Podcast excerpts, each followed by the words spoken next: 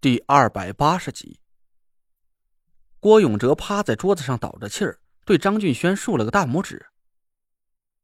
行，服了。以后我要是再跟你姑母俩拼酒啊，我就是……呃。我们几个都笑了起来。张俊轩让服务员先热了杯牛奶给郭永哲醒醒酒，又点了不少菜。等菜的时候，张俊轩还掏出了一张银行卡来给我，我脸一黑。几个意思，张大哥，咱俩之间还用这么见外？你是不打算跟我处了吧？张俊轩赶紧摆手说：“兄弟，你这是说什么呢？咱亲兄弟还得明算账不是？劳累你们几位忙活了这么多天，哪能一点意思都不收啊？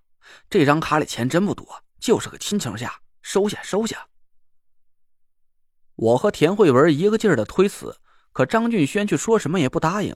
我转了转眼珠子，接过卡。哎，兄弟，这就对了，咱今儿个这事也解决了，大哥高兴，再陪我喝几杯。张俊轩高兴的要给我倒酒，我笑着看了郭永哲一眼，那家伙都快死在桌子上了。算了，大哥，我今儿个算是知道你有多大酒量了，我可陪不了你。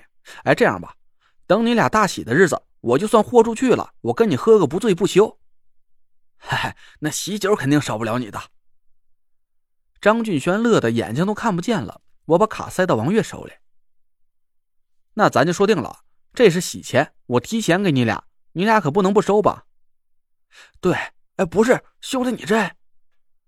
一桌子人都笑了起来。王月也没矫情，痛快的收了卡，放进自己包里，还得意的朝张俊轩扬了扬下巴。我们吃了东西，张俊轩叫了代驾，我和郭永哲告别，各自回家。路上我的心情挺放松的。没再去想那些乱七八糟的事儿。现在我可以基本确定，中州五魁那一个老怪物没事了。他们只是在跟我躲猫猫。至于他们为什么要这么做，既然我想不明白的话，也就不再去纠结了。管他呢，这倒是件好事。这下我对付关外熊家的底气顿时就硬了很多。他们手里没有了人质，而且说不定那几个老怪物还能暗中帮我一把。区区一个熊家，哎呀！我又飘了，这样不好。回家之后，美美的睡了一觉。第二天起床之后，夏天问我下一步怎么打算，我笑了笑说：“想那么多干嘛？现在五魁几个老怪物还不定在什么地方凑到一块堆儿吃香喝辣的，等着看我笑话呢。我就不着急，让他们自己和自己玩去吧。”夏天皱了皱眉头说。半年之前，你师傅让你来中州，都交代你什么事儿？你还记得吗？我愣了一下，说：“当然记得呀。第一件是跟慧文成亲，解开我俩的命煞；第二件是坐上中州五魁的魁首。我现在找齐了五枚五魁令，师傅的嘱托也算是做到了吧？”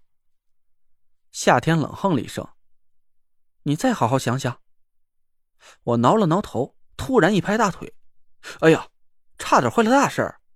师傅交代给我的第二件事，我只做到了一半。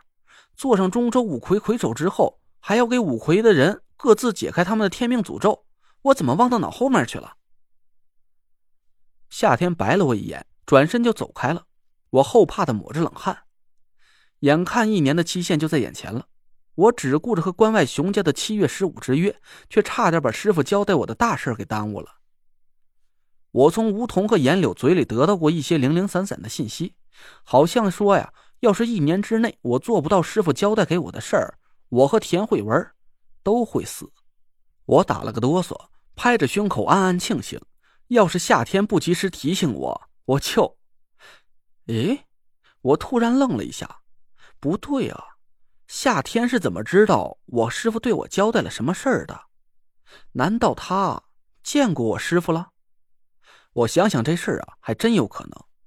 中州五魁的五个老怪物集体失踪了不说，就连第二代、第三代的弟子也都不见了踪影，就连苏梅和蒋亮都跟着一起消失了，而夏天却单单自己逃了出来。难道说，这是我师傅的安排？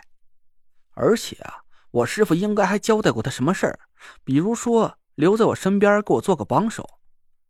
我疑惑的回头看着夏天，他在院子里摆弄着花草。好像教训完了我就不关他事儿了一样，我越想越不对，走过去问了他一句：“哎，你是怎么知道我师傅交代给我的事儿？”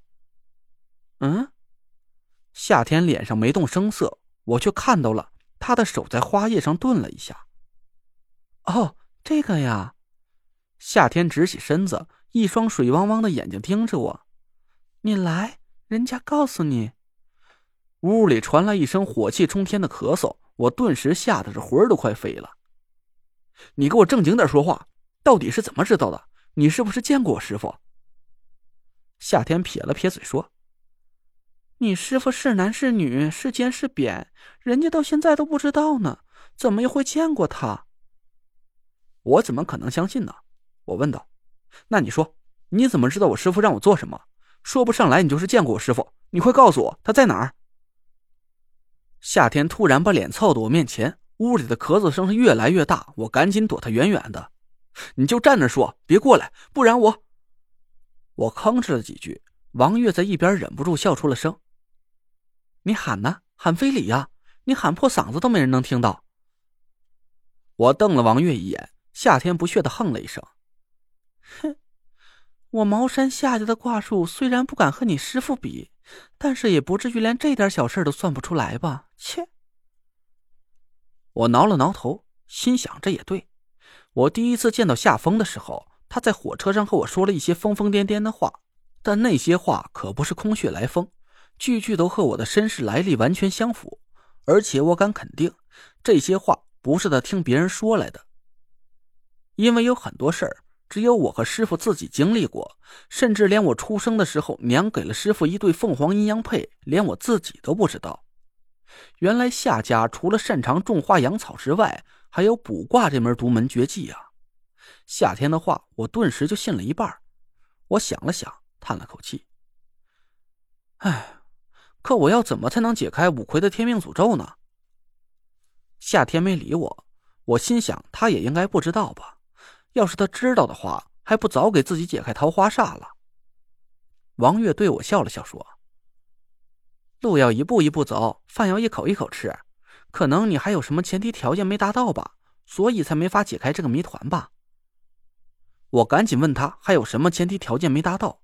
王月想了想，说：“现在失踪的五魁，你只找到三个，吴前辈和夏前辈还下落不明。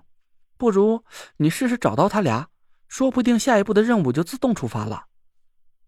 我哭笑不得的说：“你当这事是打游戏过关呢？小任务打完了，大 boss 就能出现？”